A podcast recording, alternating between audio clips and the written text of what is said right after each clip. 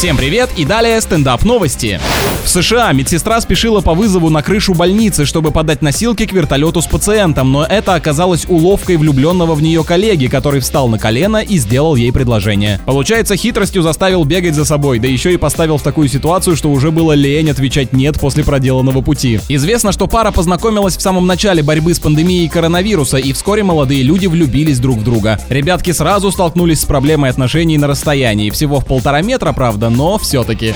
А испанский суд при разводе семейной пары отказался считать их собаку собственностью и признал ее живым существом, в связи с чем назначил над питомцем равную опеку со стороны каждого экс-супруга. Скажу по своему опыту правильное решение на случай болезни животного, потому что затраты на ветеринара вывозить одному вообще непростая задача. На этом пока все. С вами был Андрей Фролов. Еще больше новостей на energyfm.ru.